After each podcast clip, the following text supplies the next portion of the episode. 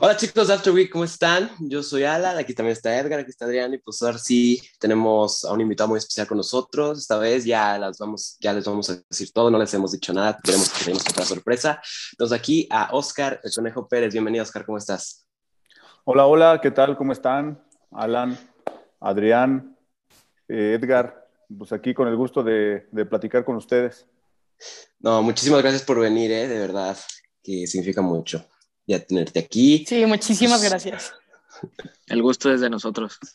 Pero, pues bueno, trajimos aquí para hacerte en realidad una entrevista. Seguramente son preguntas que ya has contestado, pero quisiéramos que nos, que nos cuentes a nosotros para, para el programa. Y pues empezamos así preguntándote que, ¿cómo te sientes de haber tenido una carrera tan larga y exitosa como jugador? Porque estuviste en muchísimos equipos de portero y haciendo increíbles paradas. Pues, ¿Cómo te sientes de haber logrado todo eso?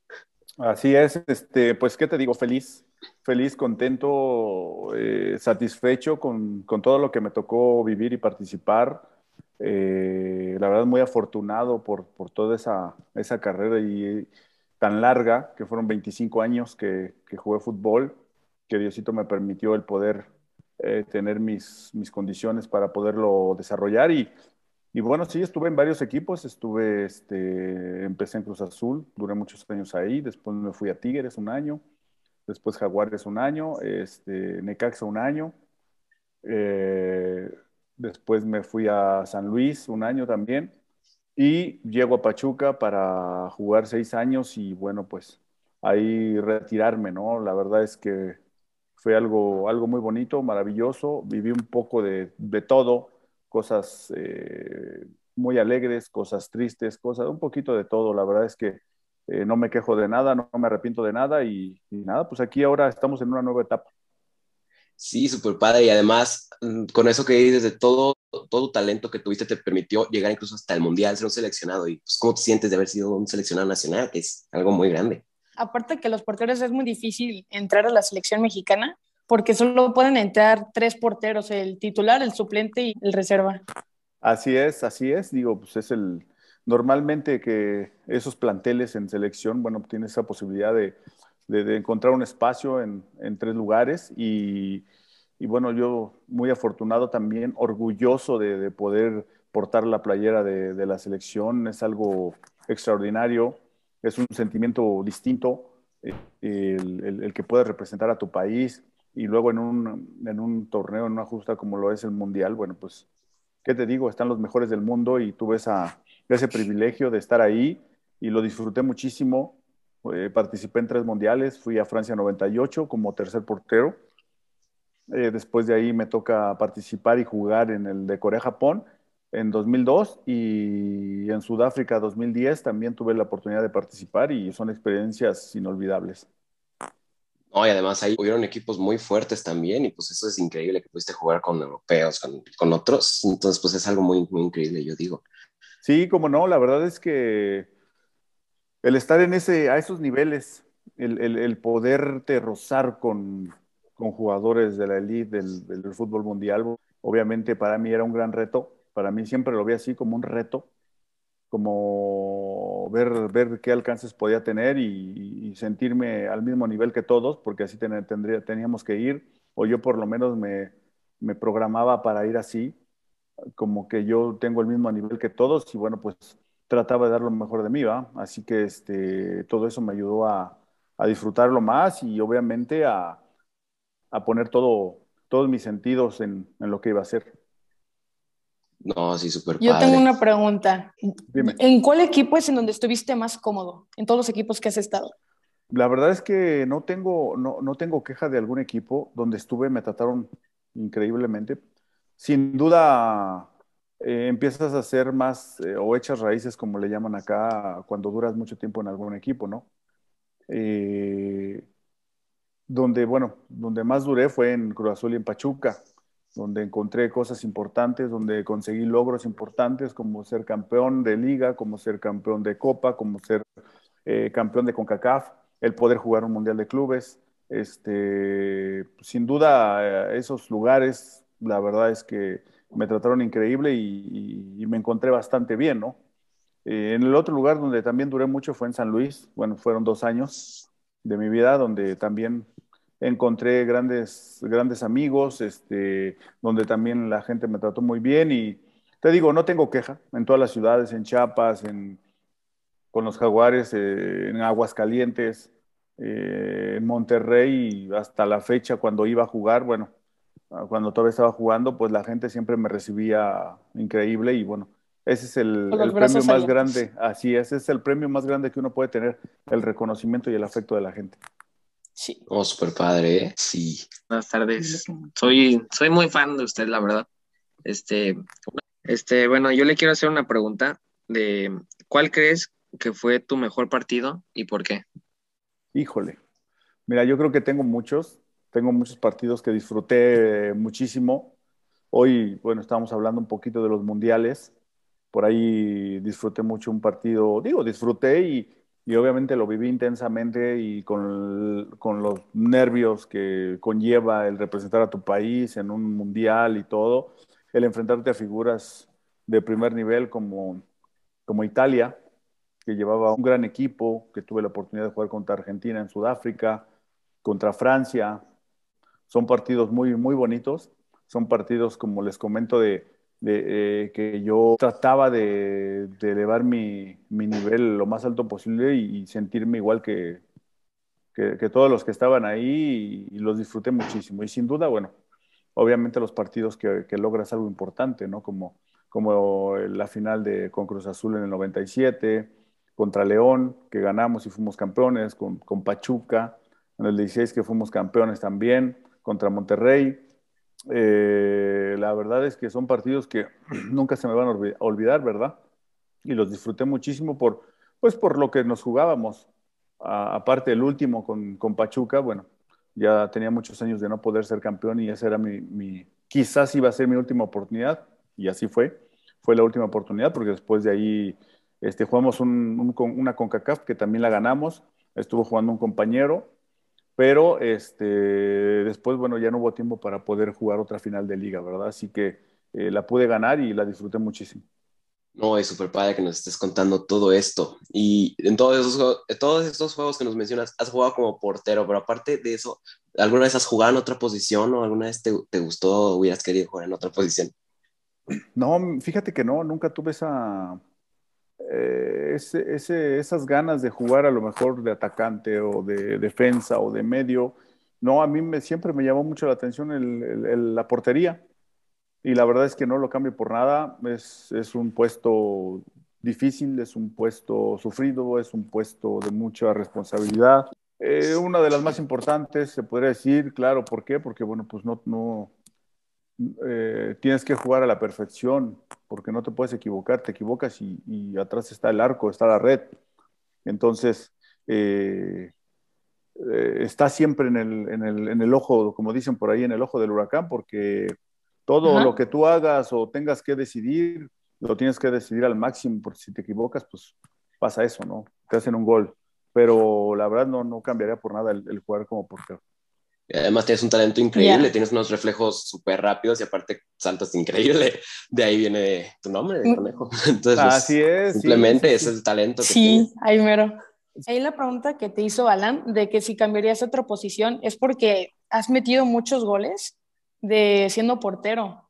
Eso sí. Sí, fíjate que sí, tuve esa oportunidad y ese privilegio también de poder ayudar a mis compañeros, ayudar a mi equipo, el, el poder hacer, unos, hacer goles digo, yo creo que es difícil que se pueda dar, pero yo tuve esa, esa oportunidad y, bueno, bendecido porque eh, pude anotar gol.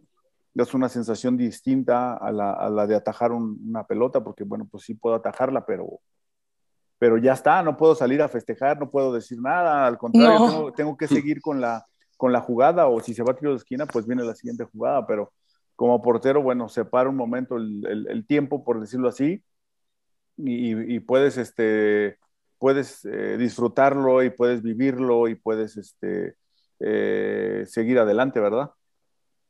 Exacto, pero también como para festejar de portero es cuando es en penales y ya es la tajada que salve en el último minuto o el penal que la paras y ya con eso acabas y ganas y así. Esos también son momentos inolvidables. Eh, eso también sí es muy, muy bonito, es muy bonito, aunque es de mucha tensión y de mucha adrenalina, ¿verdad? Porque, bueno, pues estás, estás decidiendo una, eh, un partido, entonces sí tienes esa responsabilidad de buscar hacerlo lo mejor posible y, bueno, el poder estar atinado en los penales, ¿no? Sí, completamente. Mm, bueno, volviendo al punto en que los porteros siempre tienen un rol muy importante en, el, en los juegos. Este, ¿Cuál sería un tip importante que le podría dar a todos los porteros eh, ahí afuera? Mira, la verdad es que es, más este, pues el ser muy dedicado, el ser disciplinado, el, perfeccionar eh, cada una de nuestras cualidades, de, nuestras condiciones para, para estar, estar muy bien el día que te toque, que toque participar. Eso es, es fundamental, sobre todo en el, en el arquero, ¿no? En el portero. ¿Por qué? Porque es un, puesto muy específico, es un puesto donde tienes que buscar eso, una perfección. No hay una perfección como tal, pero, pero si te acercas a esa, a esa perfección, pues vas a estar, eh, vas a tener eh, un alto porcentaje de, de, de, atinar las jugadas, ¿no? O, o de resolver las jugadas casi un, un 90%, ¿no? Y yo siempre me enfoqué en eso, en buscar eh, perfeccionar para qué, para que cuando yo tuviera que actuar o tuviera que, que, tomar una decisión en ese momento, porque tienes que tomar una decisión en fracciones de segundo y tiene que ser la mejor. Y tienes que medir si llegas a tiempo y tienes que medir la distancia del rival y tienes que medir la del balón y tienes muchas cosas, ¿no? Entonces... y por eh, instinto también. Exactamente. Y eso te lo da el día a día, el trabajar siempre al 100%, el ser disciplinado, el, ser dedicado, el estar muy concentrado, o sea, todo eso, si, si tú lo puedes este, poner en práctica día con día, todos los días, no nomás es de los partidos, es de todos los días hacer eso en cada, en cada entrenamiento, en cada jugada, en cada ejercicio, obviamente así te acostumbras y cuando entres a la cancha, bueno, eh, lo vas a hacer muy natural. Eso aplica para todo, no solo para el fútbol. Es... Exactamente, eso aplica para todo, para todo lo que estemos haciendo. Si nosotros podemos eh, juntar estos valores, seguramente estarán muy cerca de, de, lograr siempre el objetivo. No, sí, muy padre. Y luego una duda que, no, que, nos surgió también es de que, ¿cómo empezaste en esto del fútbol? No sé, ¿qué hiciste tú? ¿Tu familia te introdujo a él? ¿O cómo, cómo empezaste todo esto? Cuando decidiste, eh, esto es lo mío. Fíjate que un poco la familia, un poco este, los amigos, donde yo vivía antes, eh, siempre me gustaron los deportes, practicaba todos los deportes, los practicaba, intentábamos ahí jugar. Cuando estaba, era época de americano, jugamos americano. Cuando era época de béisbol, jugamos béisbol. Cuando era época de básquetbol, a mí me tocó la época de Michael Jordan, del Magic Johnson, de todos esos grandes jugadores. Y, bueno, pues era como una euforia, ¿no? Igual en el americano también eh, conocía a, muchos jugadores porque me llamaba la atención, pero al final el que más me apasionó y el que más me, me llamó la atención pues fue el fútbol. Sin duda fue el fútbol y, y, siempre me hizo ilusión el, el, la portería. Eh, tú podías escoger los colores de tu suéter, podías diseñarlos como tú quisieras. Este, hoy ya no se puede. Hoy ya las marcas, obviamente, ya visten a los equipos y ya te, te, dan o te asignan un color al equipo, ¿no? Ah, Entonces ya tú ya te tienes que, ir eh, adaptando a esos colores. Y después de ahí, bueno, pues obviamente los guantes, ¿no? Eso, tus guantes y tus zapatos, eso sí los puedes seguir eligiendo con los que te sientas más cómodos, con los que te sientas más seguro, con el diseño que tú quieras. Entonces todo eso, bueno, sin duda me hacía mucha ilusión. No, sí, aparte de eso, de que de que empezaste a ser portero, ¿tuviste algún, alguna persona, algún, algún otro portero que dijiste, este es increíble, quiero llegar a ser eso? ¿Algún ídolo se puede decir? Tal cual, así como ídolo, no. Sí. No, nunca idolatré así a alguien, este, pero sí me llamaba la atención algunos jugadores que estaban en ese momento en la portería, ¿no? Como era uno que era de América, Héctor Miguel Celada, y otro que, otros dos que era uno de, de, Cruz Azul, que era Pablo Larios, y otro que era el Zuli de Desma, de Chivas. Entonces, antes había pocos canales, eh, eh, pasaba un poco fútbol, ¿por qué? Por, lo mismo. Y, bueno, pues eran los partidos que más, que más pasaba y que toda la gente pues estaba a la expectativa. Entonces, uno de, niño, uno de chico, pues siempre estabas viendo esos partidos. Pero bueno, era de, que yo siempre me peleaba porque pusieran el partido y ya lo ponían y estaba 15 minutos y ya me salía a jugar, ¿no? o sea, yo lo que, según yo lo quería ver, un clásico y lo ponía, no sé, 15, 20 minutos y yo ya me salía a jugar. ¿Por qué? Porque era lo que yo quería, era jugarlo, ¿no? Ya lo veía un ratito y me iba.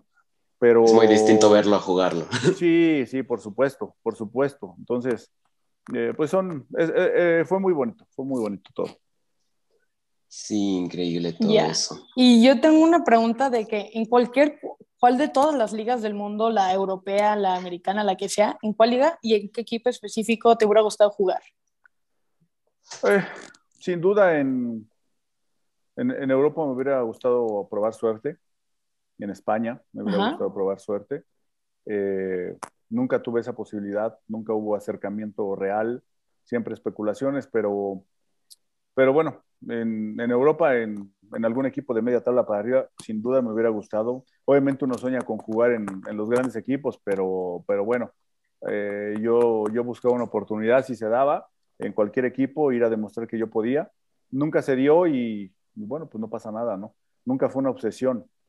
O sea, sí, sí estaba como que ahí en uno de mis objetivos, pero bueno. A disfrutar nuestro México querido. Así es, a disfrutarlo y ser el mejor. Siempre busqué eso sí, todo eso lograste cosas increíbles. Así es, y ser el, mejor en mi posición. Sí, súper padre todo eso. En el proceso de tu carrera, eh, ¿qué fue lo que te inspiró o lo que te motivó a siempre seguir eh, adelante y querer este, ser mejor? Eso, obviamente la pasión por, el fútbol y obviamente esas ganas de, de trascender y de hacer historia de no ser un ave de paso, de, dejar huella y pues de hacer una historia bonita, padre, donde pues que toda la gente se, se acordara de, mí o se acordara de uno, ¿no? Entonces, creo que lo logré, creo que lo logré, obviamente todo, todo basado en la pasión por lo que yo hacía. Y después, bueno, eso, eso que yo les, les comento, pues ya fue una consecuencia, ¿no? todo eso. Y luego también de que ahorita ya está siendo entrenador de, porteros en el Cruz Azul y sé que es un salto abismal de estar de la cancha a entrenar a los que van a estar en la cancha. ¿Cómo te sientes ahora que, que estás siendo entrenador? Sí, bien, disfrutando la etapa, aprendiendo mucho. Obviamente siempre se sigue aprendiendo, sobre todo, eh, a veces, mira, yo hice el curso de entrenador, pero sin duda la teoría y esas prácticas eh, pues te dan una idea de cómo, cómo llevar el día a día cuando ya eres un entrenador ya en, un equipo profesional y todo. Pero esta experiencia que estoy teniendo ya eh, o viviendo ya en un equipo profesional, pues la verdad es muy bonita. El entrenar a los muchachos, el de preocuparte desde el principio para que ellos estén bien, para para ir dosificando su trabajo, para buscar que ellos eh, puedan dar ese plus o dar ese salto de calidad, ayudándolos desde mi, desde mi parte. Eh, sin duda es, es, bonito, es bonito y, y, tú lo vas viendo hoy que regreso a Cruz Azul, me dan esa oportunidad, pasa un año y, me, logramos ser campeones, ahora yo de este lado, siendo ya entrenador, pues es, es, maravilloso. Entonces, sí, gracias a tu eh, trabajo lograron eso, el título. Exacto. Entonces, no, digo, sin duda me siento parte de, pero digo, es parte del equipo. Aunque no esté jugando en la cancha, cualquier parte de, integrante de Cruz Azul es parte del equipo. Sí, sí, claro, claro. Obviamente se disfruta diferente, sin duda. Este, pero, pero es padre ver a los chicos que anden bien, en este caso a Chuy Corona, que, mantuvo un gran nivel, que sigue manteniendo un gran nivel. Y, bueno, pues eso a nosotros nos deja, bueno, por lo menos a mí me deja contento que ellos estén bien. Habla de que algo se está haciendo bien y bueno, ojalá que, puedan seguir así. No, sí, súper padre. Y luego tú, desde, desde a partir de toda la experiencia que has tenido ahorita con, con todo, todos los años de tu carrera, ¿qué opinas tú ahorita de la selección mexicana en este momento? ¿Cómo están llevando? ¿Cómo están jugando? ¿Qué pueden mejorar? Sí, sí, sí, yo creo que hay un, de entrada hay buen equipo, de entrada hay un material humano interesante o importante para, para poder lograr cosas o trascender en, torneos internacionales. Eh, creo que hoy, hoy está pasando por ahí por un bachecito, hoy está pasando por, eh, me parece que no es el, el nivel que, que, puede, que puede dar la selección, creo que puede dar más no sé cómo estarán trabajando. A veces es bien difícil hablar a la distancia, ¿no? Porque no estás inmerso ahí en el grupo. Eh, pero por la calidad de los jugadores, bueno, a mí me, deja pensar que eh, ellos pueden dar más. O más bien en el grupo, en conjunto, pueden dar más. Individualmente sabemos que tienen gran calidad y son muy buenos jugadores. El tema es que se puedan compactar, que puedan unirse y que puedan lograr un juego de conjunto que los, que, los pueda proyectar más alto. No, sí, sí te, entiendo. Y luego de, esos de la selección, si dices hay un material muy bueno y tú crees que haya un, jugador que tú digas, este puede llegar muchísimo más lejos, no que tú digas. el que este tenga potencial. Eh, hay muchos que, que todavía pueden. Ahorita está jugando una, una selección menor, que lo está haciendo bastante bien creo que ahí hay chicos que, que pueden, que pueden trascender siempre y cuando sigan con el mismo proceso, que sigan eh, teniendo esa estabilidad emocional y no volarse, porque a veces pasa, ¿no? De que uno se vuele y, exactamente y que creen que ya lograron todo y, y, y, dejan de trabajar y después vienen las, las consecuencias, ¿no? Pero, pero bueno, acá, por, por decir el Piojito, Elín, el Chucky, Raúl, son grandes jugadores que están demostrando que tienen una gran calidad y, que pueden dar más, ¿no? Sí. Sí, completamente. Y eso de no volarse, saber que siempre hay algo más adelante en el camino, siempre hay nuevas metas por alcanzar y saber que siempre no siempre, dar lo mejor. no siempre vamos a estar al máximo, siempre va a haber algo más arriba. Sí, completamente. Sí, pues bueno, Oscar, de verdad, muchísimas gracias por esto. Ya esa, ya esa ha sido la entrevista. Muchísimas gracias por venir, de verdad, aprecia mucho. ¿Cómo te sentiste? Bien, todo muy bien, muy bien. Pues con el gusto de platicar con ustedes y de, bueno, de alguna manera platicarles un poquito de mi carrera, de mi historia y, y nada, eh, felicitarlos por su trabajo, que se sigan preparando igual ustedes. Bien lo dijiste, Alan, esto aplica para todo que ustedes lo puedan llevar a cabo en lo que quieran hacer, en lo que quieran eh, estudiar, en lo que quieran practicar, en lo que ustedes quieran ser, hay que llevar estos valores y, de verdad van a encontrar muy buenos resultados. Sí, hombre, muchísimas gracias. Estoy súper contento de esto. No, nueva experiencia hablar con usted. Muchísimas gracias. No, hombre, muchas gracias a ustedes. Eh, les mando un pues. abrazo, espero les vaya muy bien. Saludos a sus familias Cuídense mucho y bueno, pues aquí estamos para alguna otra ocasión que, quieran platicar, ahí estaremos. muchísimas gracias, Oscar. Muchísimas gracias. Cuídense. un grande, gracias. Gracias. muchísimas gracias. Nos vemos, bye. Bye.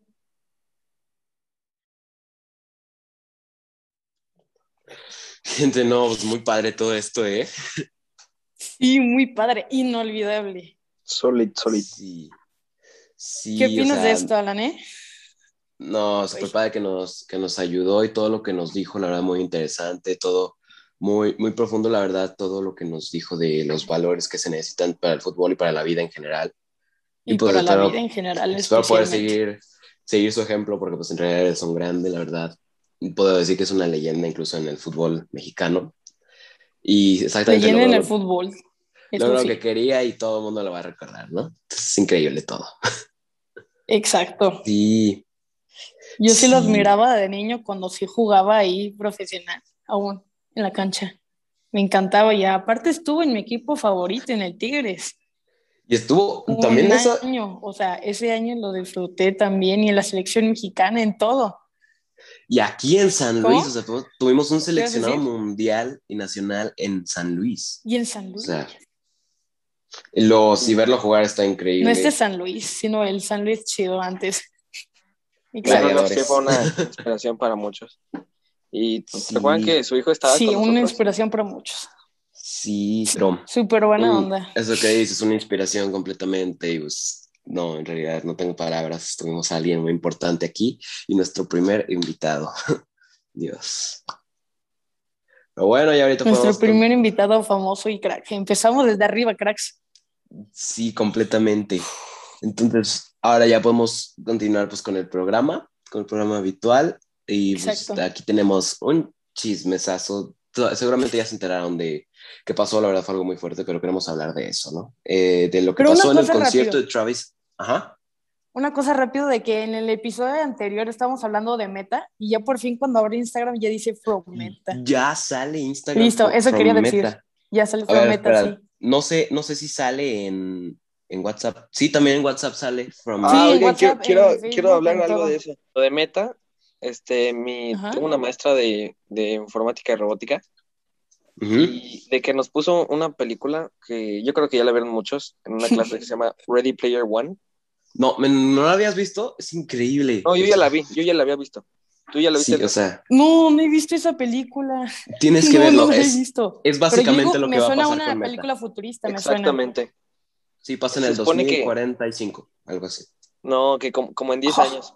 Se supone que Meta va a crear como un, un mundo este, así como de pura tecnología y que todos estemos conectados a, a, visores de realidad virtual y guantes y que en vez de que estemos en el mundo real, nos cambiemos a un mundo totalmente digital. Y luego a partir de eso se va a basar, se va a basar en, de eso toda la sociedad, en realidad es lo que yo creo que es lo que va a pasar. Todo el mundo.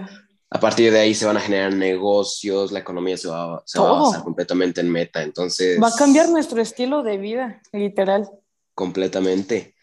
y en los próximos años, este, Meta ya no va a meter este, casi actualizaciones a, ni a Instagram, ni a Facebook, ni a WhatsApp, ya no. están totalmente trabajando. Enfocados en, eso. Ajá, enfocados en el nuevo proyecto. Básicamente vas a tener que sí o sí estar en Meta. Y no sé cómo vaya a estar la organización, no sé si va a ser un producto que se venda, algo que se que puedas mm, tener y aparte tengas que comprar el equipo, no lo sé pero es algo que básicamente... O nos lo va a dar del gobierno gratis. Sí.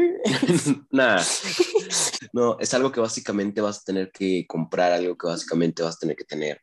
Porque ya yo creo que a partir de eso se va a empezar a basar todo. Porque es un grande de la industria lo que está haciendo Mark Zuckerberg. Y así, pero si tienen que ver la película Ready Player One y si pueden leer el libro, también es muy bueno. también me leí el libro. Está buenísima esa película.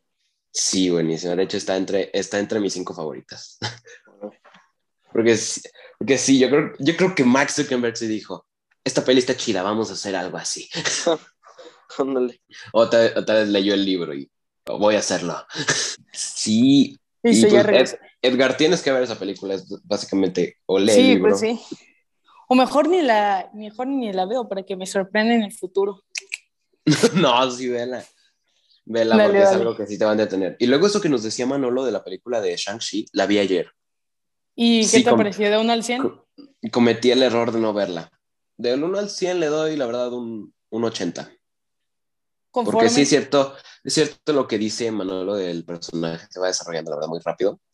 Porque empieza, empieza así, exactamente siendo un chico normal, no sé qué. Un día nomás lo emboscan unos de que los manda su papá y ya, y este men sabe pelear mejor que, que todos, ¿no? Sí. Eso sí, exacto. Hablando de eso, de que empieza de muy bajo y ya es el mejor de todos, eso me suena mucho la Liga de la Justicia, que se operaron súper rápido en todo. Sí, pero además de eso, fuera de la historia y todo eso, la green screen, la pantalla verde, hay escenas en las que ya no, como que sí se ve demasiado que está sobrepuesto en comparación a otros trabajos que ha logrado hacer Marvel. Y también hay partes en las que te olvidas completamente que estás viendo una película de Marvel, porque lo único, lo único que lo conecta con otras películas es de que sale Wong y mencionan a Iron Man y ya. y, y, ya, se que es una peli de Marvel y la pantalla verde en, en, parte se ve muy pobre en comparación a otras cosas que ha hecho Marvel. Y pues así. Se apuraron mucho, como que quieren contenido rápido. No, pero está muy buena. en cuestión de historia, todo eso, muy buena los 10 anillos sí, te, sí terminas diciendo, mm, pues, no, no sabía esto. No es que Manolo decía que podían ser incluso más poderosos que el Stormbreaker, no creo. que les decía que vamos a hablar de esto que pasó fue en el, en el festival de Astro World, hecho por Choice Scott. Hubo un concierto y pues ya todos sabemos que esos, ese tipo de conciertos siempre se salen de control y lamentablemente terminó en, en, ocho, en ocho muertes y muchísimos heridos. Y mucha gente está criticando a Travis Scott porque paró, no paró el show. ¿Qué ustedes qué opinan de eso?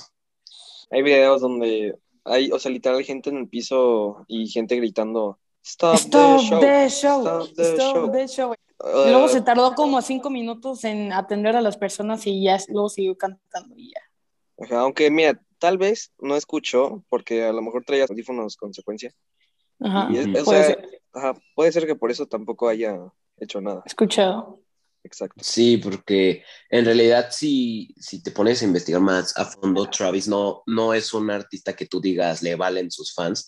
Entonces eso también cuando, cuando vi todo eso y vi que no paró el concierto, sí dije mm, que algo debió haber pasado, ¿no? Porque si hay videos de incluso gente que, que está casi, casi arriba del escenario diciéndole que tenga el show. Y pues sí, eso que dices, no sé nada. Ahorita, ahorita que lo dices, yo creo que sí, tal vez dijo, mis conciertos siempre se ponen así, tal vez nomás están, están echando relajo y pues, en realidad no, ¿verdad? Pero que en realidad esos conciertos, no sé en realidad la causa de muerte de las personas.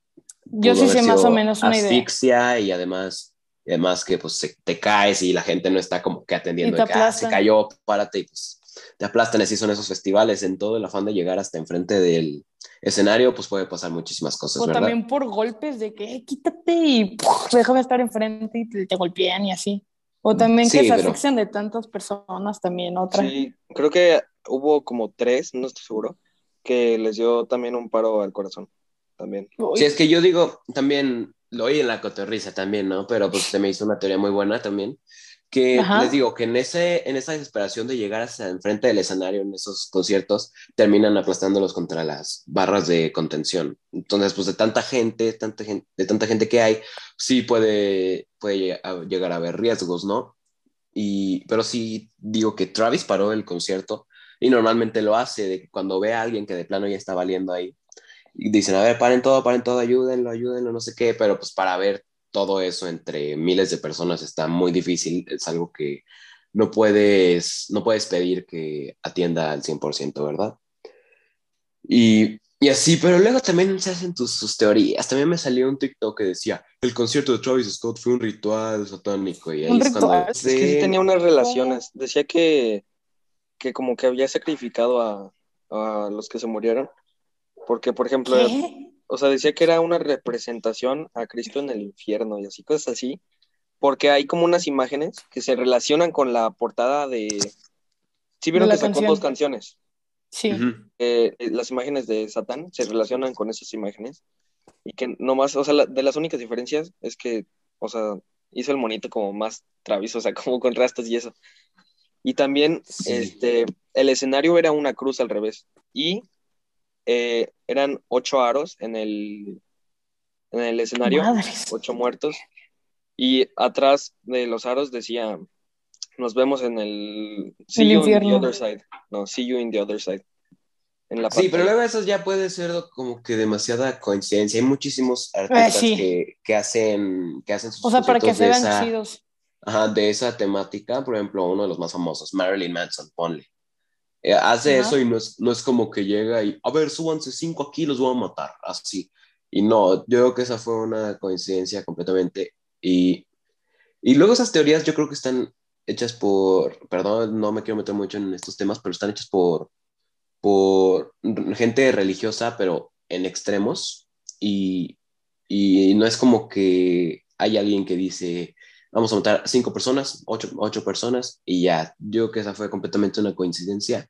Y además, ve el género que hace Travis Scott, hace rap, siempre ha habido un, un rechazo natural hacia ese género, lo hemos visto con otros artistas como NWA, que no sé si ahorita continúa, pero... No, pero así, no, creo que sí. NWA continúa. Creo que sí continúa. Sí, creo que sí continúa. Sí, hay, hay cierta polémica alrededor de todo eso. Hay gente que va a querer tirar todo eso, pero no es como que Travis dijo, vamos a hacer un ritual, no sé qué, porque él no es así. No sé si han visto el otro documental que se llama Look Mom, I Can Fly, no sé si lo han visto, está en Netflix. Ah, sí. Yo no, pero, ajá, cuenta. Está muy interesante y así cuenta más o menos cómo se hizo Astro World y varias giras. Y te digo que ahí es cuando tú ves que Travis no es alguien a quien no le importen sus fans, porque es de que si va saliendo él de un concierto ya se para a ver a todos, así. Pero sí, también eso que dices de... de hecho trato con un demonio. Sí, eso, eso sí yo digo. ¿Crees que ya fue planeado las ocho muertes? O sea, no, eso sí yo digo fue completamente una coincidencia, porque en realidad en ese tipo de conciertos siempre hay riesgo de que pase eso, pero que no debería, obviamente, pasar eso. Pero fue completamente una coincidencia, yo digo, y, ¿Tú apoyas a yo digo que todo, pues sí, la verdad me cae bien, me, me gustan sus canciones, pero fuera del fanatismo que le tengo, es más como que no creo que él haya querido que pasara eso, porque hay muchísimos artistas que hacen exactamente una temática así, ya mencioné. Marilyn Manson, Tenacious D hace conciertos similares. Mm, Mago de Oz, se puede decir que también tiene ahí algunas cosillas. Pero y no significa que, que, su música diga adoren al diablo, no. Pero, pero pues fue algo muy raro y además hubo hubo gente que se empezó a sentir mal, también lo oí en la risa y lo investigué. ¿Y creen que alguien estuvo, estuvo como que picando a las personas con algo porque hubo guardias que los picaron y se empezaron a sentir mal? Decían que eran agujas con sangre de con sida y que por eso unos guardias se, se fueron corriendo y dejaron a los que quedaban con trabajo doble y por eso fue más difícil controlar la situación.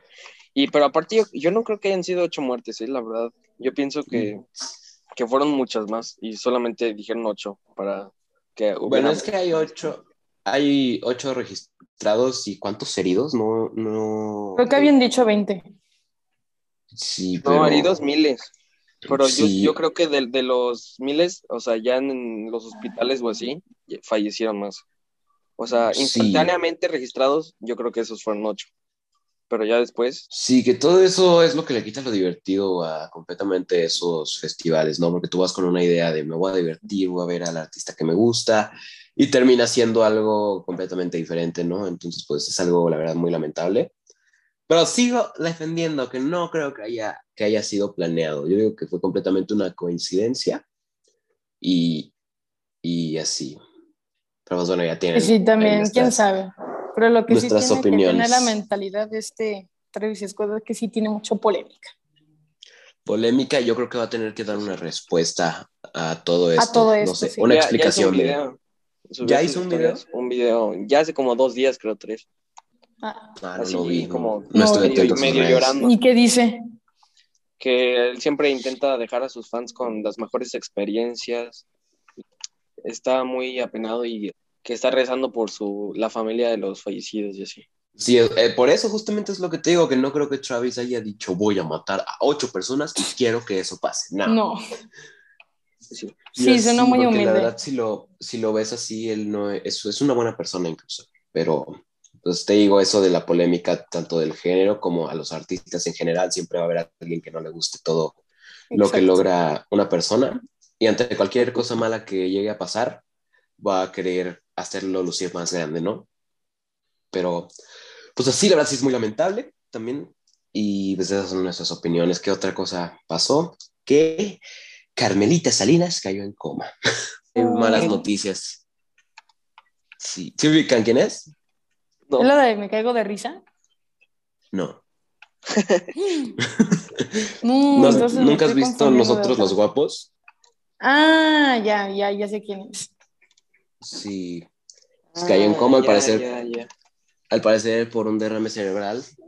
Y oh. pues la verdad también es algo muy triste. La verdad me dijo Gael.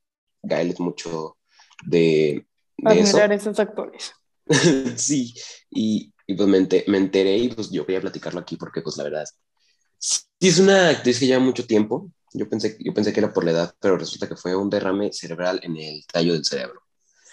Y pues, ¿Pero cómo causa eso o cómo? Pues en realidad no sé, solo investigué y la familia dio esas declaraciones, que fue un derrame cerebral y ahorita se encuentra en coma, esperemos que esté bien, la verdad. O sea, ¿no ha fallecido? No, no, ha fallecido. Dicen que sus órganos están trabajando completamente bien. Oh, ya. Y así, todo eso. ¿Cómo, me desvié desde Travis Scott a Carmelita Salinas? Varias cosas nos estamos desviando, pero igual siguiendo con el tema. ¿Con, ¿Con, qué tema? ¿Con Travis? Sí, de Travis. Y es que no, el Travis es que es muy polémico. Eso sí, como que... Es algo que no puedes saber que es lo, lo, de verdad, porque si ves los videos sí se nota que la gente quería pararlo y en realidad él sí hizo algo, paró el concierto, pero es lo que te digo, no puedes atender a miles de personas así. No, Porque te llevaría horas. Y de hecho al día siguiente, al día siguiente canceló Bad Bunny que también iba a ir. Chale. Justo por eso. Sí, sí, sí, Sí se presentó Drake, que creo que también... Sí, sí se presentó. Sí se presentó también. Sí, y Lil Baby. ¿A poco? El de Let's Go. No, esa es la Baby. Ah, que Ay, es que luego ya. no, no me suena el, el baby, no me, no me toca. Edgarín no conoce a ninguno. no, yo soy más de género deportivo. Te tienes que informar, papá. Y de la vida. Sí, género deportivo se notó con la entrevista que le acabamos de hacer a Oscar. no, yo sí me ubiqué súper bien en todo lo que dijo. Literal, me abrió los ojos a inspirar a ser una mejor persona. Sí, porque con todo eso que nos dice, que tienes que ser comprometido y trabajarlo día a día, de verdad, súper padre todo lo que nos dijo, ¿verdad? ¿Cuánto llevamos ya de programa? Sí, pues ya, llevamos Como, ya llevamos como una hora. Pues bueno, yo creo que esto ya es suficiente. Tuvimos, la un episodio muy bueno, con buenos temas y un gran invitado. Seguimos agradeciendo a Oscar que pudo venir y ayudarnos. Exacto. Pues bueno, chicos, así, esto fue todo. Perdón por el retraso. Sí, el retraso. Y acuérdense que les dije por Insta de que ahora vamos a publicar tres episodios esta semana por tanto retraso. El lunes, el viernes y el domingo. Atentos. Ok, entonces, pues bueno, espero que les haya gustado de verdad. Y pues bueno, ya con esto fue todo. Esto fue After Week. Nos vemos a la siguiente. Adiós. Nos vemos. Chao. Ay, nos vemos.